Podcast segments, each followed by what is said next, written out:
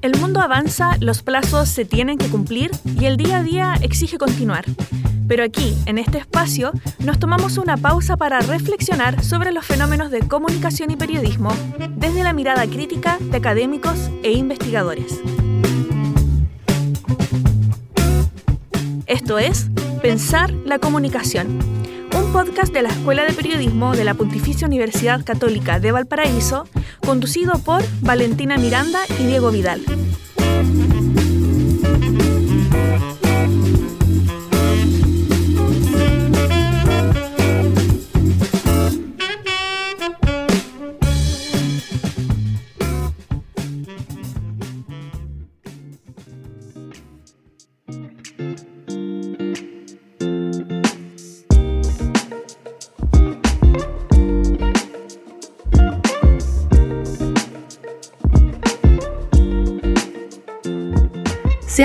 Y todas bienvenidas a la segunda temporada de Pensar la Comunicación, el podcast de la Escuela de Periodismo de la Pontificia Universidad Católica de Valparaíso. Yo soy Valentina Miranda. Yo soy Diego Vidal. Somos estudiantes de periodismo y tenemos el agrado de conducir este espacio donde buscamos acercarles a ustedes, quienes nos escuchan, distintas reflexiones sobre la comunicación y el periodismo. Este capítulo en particular fue grabado a distancia gracias a las nuevas tecnologías, así que de antemano pedimos su comprensión ante problemas u errores en la grabación. Ahora Diego, aprovecho de saludarte directamente a ti, ¿cómo estás? Yo estoy bien. Eh, bueno, como contexto en la escuela em, tuvimos, bueno, yo personalmente tuve vacaciones desde finales de junio, de hecho, inicios de julio por ahí. Y bueno, literalmente he estado como ya un mes en vacaciones, en descanso, antes de partir el segundo semestre de, de, mi tercer año. Y la verdad es que ha sido bastante provechoso para mí, si bien, por ejemplo, no he hecho nada eh, fuera de lo común, como por ejemplo viajar a algún lado, conocer lugares nuevos. Eh, pero sí, al menos creo que personalmente he logrado conseguir tiempo para mí, que yo creo que es lo más importante, sobre todo ahora que nadie eh, al menos piensan dedicar, o, nadie, por ejemplo, se organiza, o nadie, por ejemplo, se logra hacer el tiempo por X motivo para realizar eso. Yo creo que es tan necesario, ¿no? Así que, sí que he estado bien, he estado tranquilo. ¿Y tú, Vale, cómo has estado? Bien, también tratando de descansar. Es que yo siempre allí metida en cosas, mucha pega, mucha pega. Pero ya esta semana estoy tratando de descansar más, de tomarme las cosas con calma para prepararme para el segundo semestre.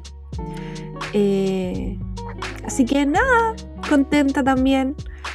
Eh, pero quería preguntarte, Diego, si eh, tú vas en tercer año, ¿cierto? Sí, así es. sí. Ya el próximo año te toca el ramo de formulación de proyectos. Yo quiero saber si tú sabes algo al respecto. Eh, mira, la verdad, mm, tengo compañeros de cuarto medio, de perdón, de, cuarto año que eh, me han hablado acerca, claro, de los ramos que le han tocado. Si no me equivoco, creo que cuarto año, de hecho, tú, hasta tú misma me has dicho que mm, durante cuarto año hacen ramos más o menos más de marketing, ¿no? Más de tipo emprendimiento, más de tipo de, de, formulación de proyectos, como me has dicho. Y la verdad es que no sé, honestamente, no sé qué tanto me gustará, porque uno, no sé nada del tema, y dos, bueno, eh, la verdad es que jamás pensé en ver en, periodismo algo respecto del marketing, porque uno igual viene entrando a estudiar con el sesgo de que, claro, el periodismo solamente se dedica a los medios y a la investigación, eh, ni, siquiera trabajo de empresa, tipo comunicación interna, no, siempre el periodismo uno lo asocia a los medios, entonces eh, generalmente no sé qué me va a deparar el cuarto año, entonces hay un poco de miedo ahí. Qué buena tu observación, ¿cierto? De que uno llega con, con, una imagen, ¿cierto? De lo que va a ser el, a lo que nos vamos a dedicar en el futuro, ¿cierto? Normalmente pensamos en medios. Eh, eso lo abarcamos en un capítulo anterior, de hecho, con la profesora Daniela Lascano. Eh, pero volviendo a este capítulo, yo te preguntaba para adelantar un poco lo que va a ser el capítulo de hoy. Eh, quién va a ser nuestra invitada, ¿cierto? Adelantando un poco nuestra entrevista. Eh, porque formulación de proyectos es un ramo eh, donde abarcamos mucho lo que es la gestión cultural, ¿cierto? Donde se abarca como con una mirada territorial, vemos como los pasos para eh, realizar un proyecto en, el ramo en particular, no necesariamente vinculado a la cultura, pero es algo que se da como intrínsecamente. Eh, así que, ¿tú sabes lo que es un gestor cultural? Eh, mira, de la gestión cultural, antes de empezar a prepararnos para el capítulo, honestamente yo no, sabía, yo no sabía nada. Yo de hecho lo dije en la entrevista, que la vamos a introducir eh, ya a continuación, eh, que generalmente la, la, frase, la palabra gestión cultural jamás en mi vida, claro, la había escuchado hasta este momento. Y bueno, ahora que mm, de a poco ya investigando un poco acerca del tema, alimentando el background, como se dice, que yo tenga entendido, según mi, mi de, todo lo que he recolectado y de todo lo que obviamente nos ha prohibido nuestra editora general, gracias a Perito que está ahora con nosotros, eh, es aquí este tema de la gestión cultural, ¿no? Como una, mm, diría que es como un oficio, ¿cierto? Una, una labor que busca, eh, que trabaja, que hace un trabajo hacia los territorios, hacia las localidades, hacia eh, los colectivos pequeñitos, por así decirlo, hacia las culturas, para que sus diferentes expresiones, sus diferentes lenguajes, sus diferentes narrativas, como le decía nuestra invitada, eh, cuenten eh, con legitimidad y por ende cuenten con presencia en, en, el espacio público y por ende se hagan visibles, ¿no? Eso es lo que tengo entendido de la gestión cultural, que obviamente ya con todo el contexto, con, con eh, el contexto que tenemos con la propuesta constitucional y lo demás, sí o sí cobra bastante relevancia a mi juicio. Sí, qué importante también lo de la propuesta constitucional, porque eh, tiene apartados que refieren a la cultura y de hecho miembros de la comunidad de artistas, artistas del mundo también, eh, se han manifestado a favor de la nueva constitución eh, con una mirada muy optimista. yo tengo aquí algunos de los de las normas aprobadas, ¿cierto?, en la propuesta constitucional que dice el Estado promueve, fomenta y garantiza el acceso, desarrollo y difusión de las culturas, las artes, el conocimiento atendido a la diversidad cultural, ¿cierto? En todas sus manifestaciones, contribuciones, bajo los principios de colaboración e interculturalidad. A mí me parece muy importante que esto sea parte de una propuesta eh, constitucional, perdón, eh, y lo va a abarcar también nuestra invitada. ¿Te parece si la introducimos ya, si la presentamos? Eh, me parece nuestra invitada, que obviamente aquí eh, no solamente, eh, bueno, de partida, ha dejado huella en la escuela, según por lo que he investigado y según también por lo que acá me han, me han informado, muchas gracias, respecto a respecto a lo que es eh, gestión cultural, lo que es un diplomado, de hecho, que ya se realiza en la escuela. Y si no me equivoco, como estaba conversando con Merito antes, que ahora, ahora mismo está empezando la treceava edición del diplomado de eh, gestión cultural y territorios. Y es así entonces como nosotros introducimos a nuestra invitada, quien es Fabiola Leiva, que hoy en día hace clases en el diplomado, quien cuenta con un currículum bastante eh, plausible, diría yo, directora de la gestión cultural y territorios, que es el área donde ella trabaja, de la Escuela de Periodismo de acá, de la PUCB, y además es máster en gestión, políticas culturales y desarrollo de la Universidad de Girona, además de haber desarrollado una cátedra de la UNESCO de políticas culturales y cooperación. También ha sido diplomada en género, desarrollo y sostenibilidad, administradora público SACH, gestora, investigadora y docente en materias de desarrollo territorial, gestión cultural, género y patrimonio biocultural con experiencia en el país, no solamente en el país, sino que también en el continente, en Latinoamérica. Así que, bueno, sin duda tenemos una invitada que sí que tiene harto peso y la verdad tenemos el honor, tuvimos el honor de haber conversado con ella. Me gustaría agregar antes de pasar que además yo ya tuve el, agrado, el gusto, el honor de tener clases con la profesora, ¿cierto? En el ramo que recién mencioné, eh, formulación de proyectos.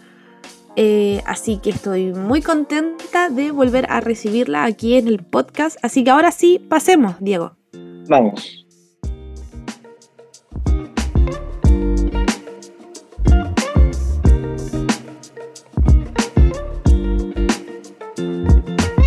Bueno, primero que nada agradecer a la profesora Fabiola, ¿cierto?, por darse el tiempo de estar aquí con nosotros hoy día para responder nuestras preguntas. Así que vamos a partir al tiro con eso. Eh, yo quería partir eh, relacionando lo que partimos conversando con Diego con el diplomado en gestión cultural que se imparte en nuestra universidad.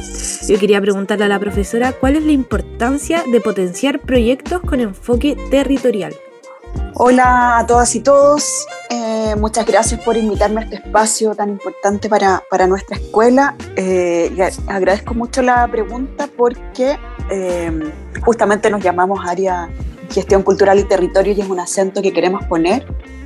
A ver, para responder esa pregunta, obviamente cuando hablamos de enfoque territorial ponemos el acento en, en, el territorio y, y no, es, no, es, redundar, sino que es comprender, por lo tanto, ahí que, que lo que que encontramos, por lo tanto, en él una serie de eh, diversas interacciones y características particulares que necesitamos poner en valor cuando pensemos en gestionar eh, acciones y proyectos.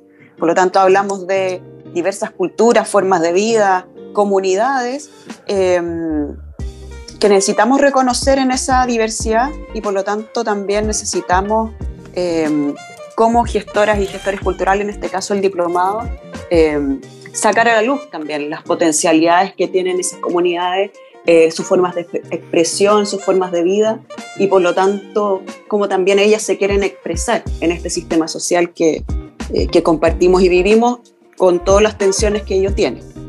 Sí, de hecho creo que eso es algo igual eh, que se potencia, o sea, no solo en el diplomado, sino también en las clases. Yo que he tenido el gusto de tener clases con la profesora Fabiola, puedo confirmar que el tema de los territorios eh, a lo mejor antes, eh, hablando por mí, uno no lo toma tanto en consideración, pero luego entiende que los proyectos quizá un alcance más local y territorial son incluso más importantes que eh, proyectos a gran escala y eso se aprecia mucho en la formación de nosotros los comunicadores.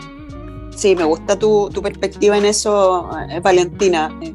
creo, que, creo que también cuando pensamos en enfoque territorial, eh, y lo comprendemos, aparece, por ejemplo, la, la, unidad de trabajo de barrio muy activamente. O sea, y, y, cuando nos pasa eso, y a ustedes les pasa en el, en el, en el curso de formulación de proyectos, que, que nos pone a nosotros también, eh, reconociéndonos en esa interacción, en ese espacio territorial que habitamos. Eh, y eso es interesante. Ajá. disculpa, Fabiola, disculpa. bueno, yo quisiera reiterar también los agradecimientos de poder de que hayas tenido la disposición de, de, participar en una conversa bastante enriquecedora con nosotros. Y bueno, voy a ser sincero, esto, este tema de la gestión cultural para mí es nuevo, nuevísimo. De los tres años que estoy en la carrera, eh, primera vez, solamente en este podcast, primera vez, gracias también a, la Velo y, y, a todos los que trabajan en este proyecto, es primera vez en mi vida que escucho la palabra gestión cultural y de territorio. Entonces, para mí es un tema bastante nuevo y bueno, no, por eso es mucho menos importante. De hecho, nosotros sabemos de que aquí en Chile todo lo que es descentralización y todo lo que es eh, concentración es lo que, bueno, una cosa predomina y la otra no, o sea, estamos claros. Y, y acorde a eso, sabemos de que entonces, bueno, supongo yo, de que em, hoy en día, entonces, no es muy fácil, o obviamente tiene su dificultad llevar proyectos de este tipo, de este calibre, a cabo. Entonces mi pregunta va, quería consultarte de que cuáles son los principales impedimentos y o desafíos que hoy en día enfrentan estos proyectos culturales para poder eh, culminar o poder eh, llevar a cabo su realización. El principal desafío, diría yo, Diego, escuchándote, es, por ejemplo, eh, que, es un desafío que se nos pone ahora por encima, especialmente dentro, de la, dentro de la escuela, eh, es contar también lo que hacemos. ¿ah? Mira, mira que, claro, Valentina que ya ha pasado por nuestro, por, eh, eh, eh, pasado por clases conmigo, ya sabe, conoce un poco más del, del, tema, pero parece que tenemos un desafío de contar también de qué se trata esto, de qué se trata de esto de gestionar desde las culturas, las artes, desde, desde eso que llamamos las formas de vida de las comunidades también, de gestionar haceres y proyectos. Pero voy específicamente también a la pregunta, esto pensaba que era un desafío interno. Mira, cuando, cuando se habla como de los desafíos de los proyectos culturales, yo, yo pondría tres acentos. Eh, se habla mucho de financiamiento, se habla mucho de profesionalización, eh, pero a mí me gusta hablar mucho de articulación también. Eh, y parto por el financiamiento. estaba en una época de una crisis súper compleja y mucho se habla en el mundo de la gestión cultural o el mundo de la cultura de que lo que nos falta es financiamiento para poder trabajar. Y eso sin duda es fundamental e importante. O necesitamos un sistema de apoyo al sector cultural, al sector artístico, que cuente con mejores instrumentos y, y mucho más financiamiento. Pero también especialmente creo que necesitamos profesionalizar, y estamos en eso el diplomado, nuestro sector, fortalecer nuestras competencias, fortalecer nuestras capacidades, porque especialmente creo que necesitamos articularnos con otros sectores sociales y necesitamos tener la capacidad de usar una serie de instrumentos que existen eh, institucionalmente hablando, ya no en el, en el hacer de solamente propio de la gestión de la cultura, sino que parándonos en el territorio, parándonos desde una mirada territorial, que existen para eh, atender diversas problemáticas para, que la, para el que la cultura y las artes puede ser fundamental. Ejemplo, los temas cierto de convivencia, los temas de, visibilización de las culturas subalternas hoy día. O sea, hay muchos desafíos sociales a los que puede contribuir la cultura eh, o la gestión de la cultura. Eh, y por ello yo pongo mucho en el acento de que uno de los principales desafíos nuestros es articularnos con otros sistemas sociales eh, que nos pueden contribuir con financiamiento, por ejemplo, para poder trabajar mucho más. Entiendo. Y por ejemplo, alguna no sé si, por ejemplo, eh, podría decir algún, algún canal o algún eh, actor de, financiamiento, por ejemplo, que le ha ayudado bastante a ustedes en la realización de sus labores. Por ejemplo, no sé, algún ente del Estado. Por ejemplo, eso me gustaría consultarle a usted. Eh, por ejemplo, el Estado en sí, ¿hay algún aparato estatal que, por ejemplo, se interese acerca de gestión cultural? O, por ejemplo, se haya acercado a ustedes y haya tenido el interés de decir, disculpe, nos gusta, nos interesaría trabajar o financiar eh, lo que ustedes hacen, eh, es una labor súper honorable, nos gustaría que ustedes pudiesen acercarse a tal, tales lugares, no sé cómo va eso. Mira, hay un, hay un hay todo un, ecosistema, llamamos, hay todo un ecosistema institucional y social que, que apoya las materias del sector cultural para el que trabaja la gestión eh, de proyectos culturales. Y hay un Ministerio de las Culturas y las Artes y el Patrimonio, y los patrimonios, eh, que tiene por lo tanto diversas instancias, o sea, diversas herramientas a las que pueden concurrir eh, quienes trabajamos en proyectos culturales. Eh, y son sistemas de financiamiento, muchos de ellos lamentablemente concursables, pero también hay sistemas de financiamiento que están permitiendo hoy día eh, sostener proyectos de, de, mucho, de mejor, mediano y largo plazo. Pero lo importante es que, habiendo una institución cultural que tiene posibilidades de, de apoyar diversos proyectos culturales, eh, a los que en realidad uno va a buscar el apoyo, eh, y a veces también la institucionalidad viene, viene a buscarte porque le parece muy relevante el trabajo que estás desarrollando y le pasa a mucha gente en los territorios eso. Eh, hay una serie de otras instituciones que ya no provienen del, del, del, sector de la cultura. Entonces ahí entra el Ministerio de Economía, con las entidades que, que fortalecen el turismo, ¿cierto? La Corfo, Cercotec, eh, el propio INDAP, que, trabaja que, que apoya proyectos eh, o que posibilita ciertos diálogos con proyectos de patrimonio, o sea, una serie de entidades públicas em, a las que uno podría concurrir para que te apoyen. Pero también, y, volviendo al, enfoque territorial, hay una serie de instituciones no nacionales solamente, sino que hay un ecosistema de trabajo territorial, eh, donde están los municipios, por ejemplo, y los gobiernos regionales, eh, y uno puede concurrir a ellos también eh, con el rol público que les corresponde y se, podría, se puede trabajar con ellos. y especialmente también eh, está la, colaboración entre, entre, entre pares, ¿cierto? Entre organizaciones que nos dedicamos a, esto, a, este, a estos procesos y también al mundo privado. O sea, los privados tienen herramientas hoy día y tienen intereses en apoyar diversos proyectos eh, desde la gestión cultural eh, que apoyen intereses de difusión cultural, que atiendan desigualdades sociales en diversas materias, eh, que fortalezcan la difusión, ¿cierto? O, las expresiones artísticas y culturales de diversas comunidades. O sea, a eso nosotros le llamamos como el ecosistema de la, de la gestión cultural. Y ese tema, por ejemplo, lo abordamos dentro de nuestro diplomado en un curso específico que además hago yo. Profesora, y además también en, bueno, continuando un poco ahí con la temática de los desafíos, pero más que nada quiero preguntarle por el escenario que eh, se viene para las políticas culturales en caso de aprobarse la nueva constitución, que igual ha hecho noticia, ¿cierto?, por comunidades de artistas, eh, comunidades relacionadas con las culturas, eh, porque la ven con ojos muy optimistas. Entonces yo quería preguntarle en su rol de experta en materias de derechos culturales, ¿cómo usted ve el escenario o cuáles crees que serán los desafíos?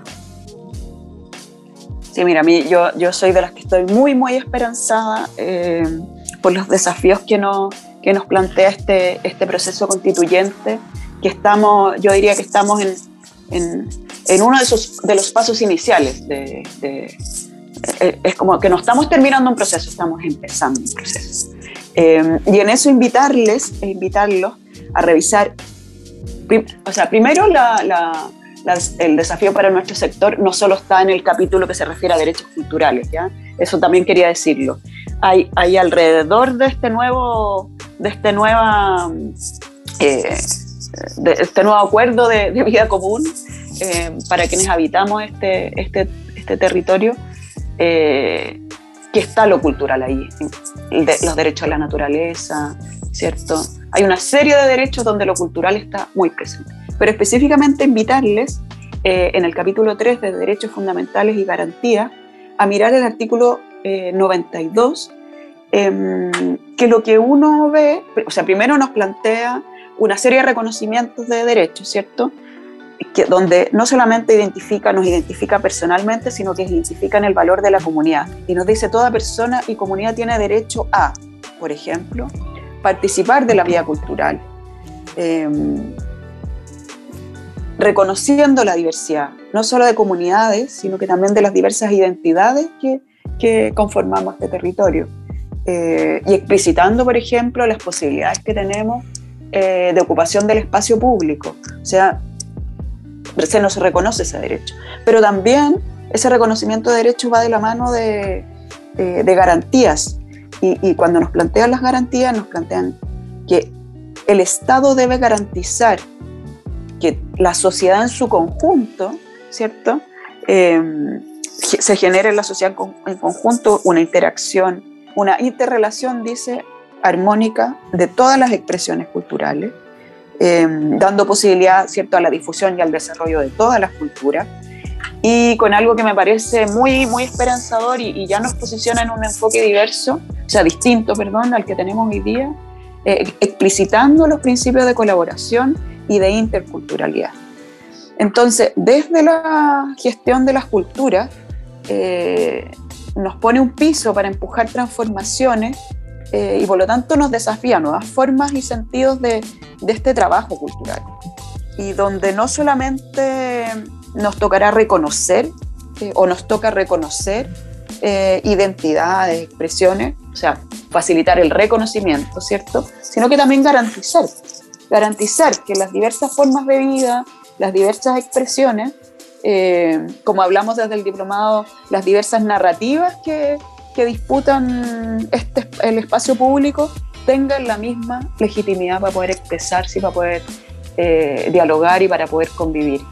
Eh, entonces me parece que nos pone en, en, ya en el concepto de garantías, no solamente un, un, un, empuje ético de, la gestión de las culturas, sino que también un, un, un desafío transformador justamente para, para garantizar lo, último que dije, ¿cierto? Que las diversas narrativas eh, culturales se, se puedan expresar de la misma forma en nuestro sistema.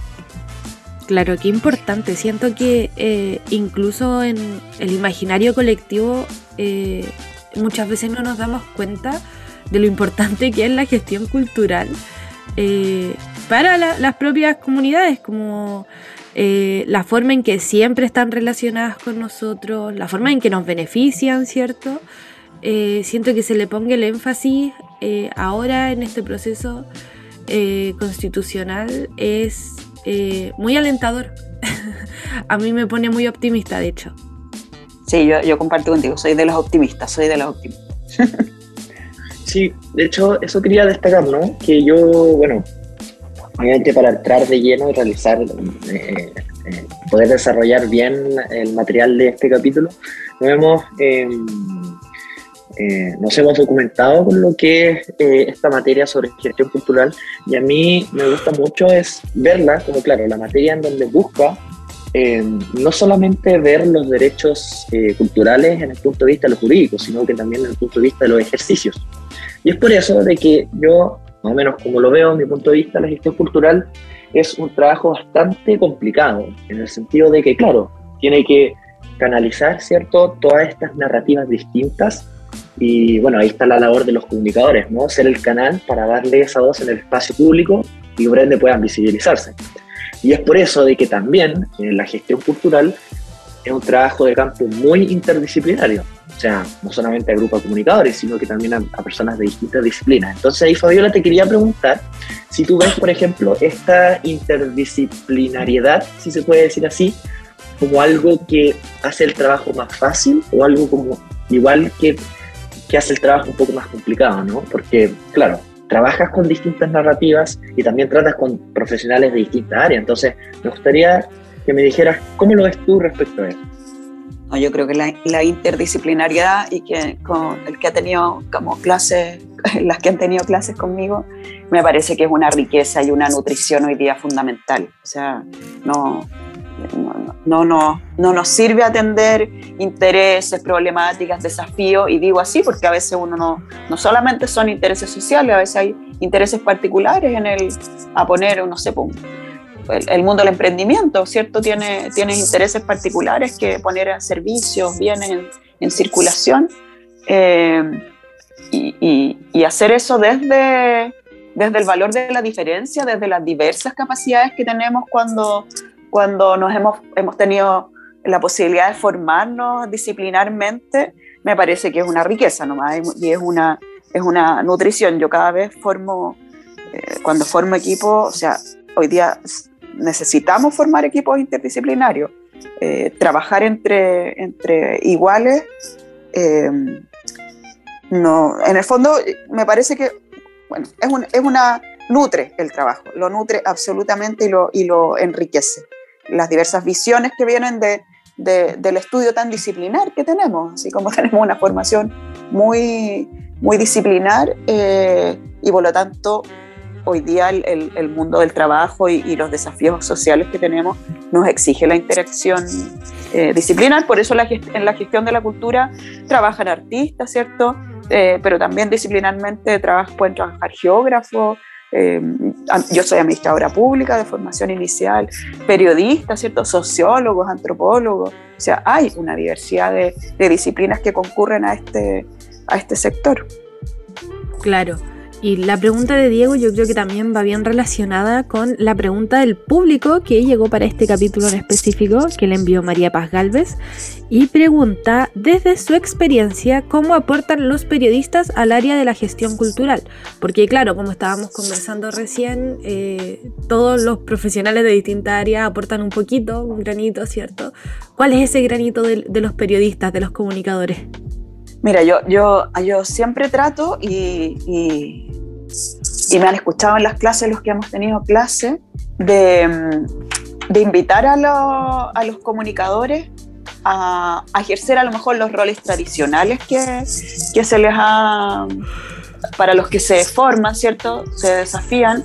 Em, y pararse, ¿cierto? el primero, que incluso lo dijo Diego, o sea, los comunicadores son fundamentales en la construcción de los relatos y contenidos que se ponen en circulación eh, en el hacer de la gestión de la cultura, las artes y los patrimonios.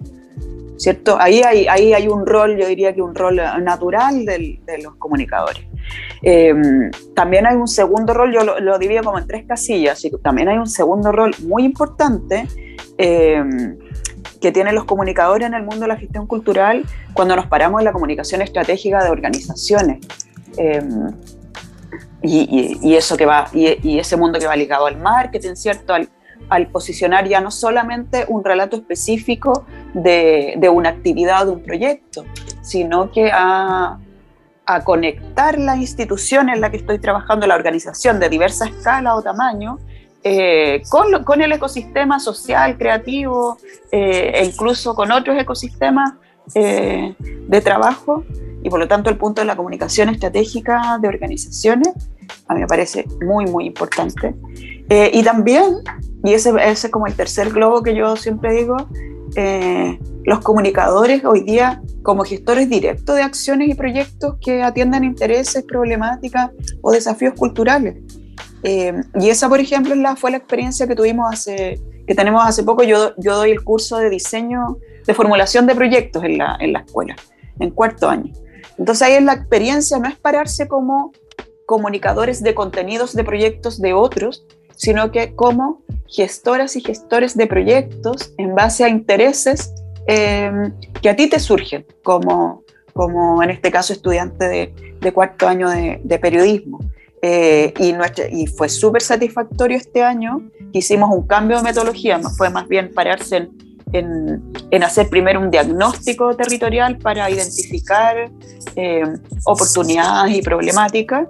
Eh, este año salieron muchas ideas o perfiles de proyectos en diversas materias, entonces ahí ya lo interdisciplinario eh, o lo intersectorial te aparece también en diversas materias de interés de los estudiantes, atendiendo problemáticas de igualdad de género, de violencia escolar, eh, de difusión artística, una, una, diversidad riquísima. Eh, y por lo tanto, ya te dice, en este caso fue empujar a pararse a los, a los comunicadores también como gestores directos de iniciativas y proyectos porque el mundo, o sea, porque hoy día el mundo eh, laboral o, el mundo o, la sociedad un poco que, nos estamos, eh, que estamos viviendo nos, nos empuja a esa adaptación y transformación desde la particularidad de nuestro conocimiento disciplinar y que ahí hay una riqueza fundamental, ¿cierto? Para quienes hemos tenido la posibilidad de formarnos más, eh, más especializadamente, pero comprendiéndose e interactuando con otras disciplinas, con otros sectores sociales, eh, con otros sistemas de, de trabajo, eh, donde la adaptación eh, y, la, y, la, capacidad de transformación que se tenga de lo que uno ha aprendido a hacer y después pone en marcha es súper importante. Así que yo los veo como en hartos campos. Sí, me imagino además que, bueno, habiendo tenido ya la experiencia del curso, ¿cierto? Eh, deben haber surgido en años anteriores también eh, proyectos que prosperan al ramo, ¿cierto? Debe. O, incluso aunque no, surgen cosas que a uno le enriquecen mucho. Eso, eso también lo aprecio. Sí, y, yo creo que se conecta muy bien también con, con algunos incluso proyectos de título futuro claro, sí. Ya en el, en, el, en el proceso actual, donde, donde hacer un proyecto es parte de, puede ser posibilidad de tu, de tu proceso de titulación. Eh, me parece que es una, ha sido una antesala bonita eh, y ahí veremos después si esos proyectos siguen también como proyectos de título eh, o incluso después como, como dedicaciones futuras de varios de, de ustedes. Claro, bueno, profesora, eh, bueno, más que nada por razones de tiempo, eh, tenemos que ya ir cortando la conversación, pero quería agradecerle mucho su tiempo, su conocimiento de verdad por haber estado conversando con nosotros, respondiendo nuestras preguntas. Eh, no sé si tenga algunas últimas palabras que quisiera compartir antes de que terminemos el capítulo. bueno, no, muchas gracias Valentina, Diego, por, el espacio. Es súper importante esta, esta interacción que tenemos ya no solamente en aula, ¿cierto? Sino que también en, eh, por estos medios. Eh, y nada, invitarles a propósito de, los, de que Diego por primera vez escuchaba un poco, invitarles a lo mejor a seguirnos en las redes de, de gestión cultural PUCB eh, para que vayan ahí acercándose a los, al, al, al, mundo de la gestión de la cultura, las artes y los patrimonios, a los que los periodistas, los comunicadores también están, están llamados, ¿cierto?, como como parte de, de, esos equipos interdisciplinares que necesitamos sumar. Así que muchas, muchas gracias por el espacio. Gracias, profesora. Ahí tuvimos un problemita, se nos cayó Diego, pero yo creo que él reitera nuestros agradecimientos también. Eh, y bueno, quería dejar a todos y todas invitados para estar atentos a las redes sociales de la Escuela de Periodismo, ¿cierto? Arroba periodismo PUCB, donde estaremos anunciando nuestra próxima actualización para los próximos capítulos. Así que eso, muchas gracias y nos vemos pronto.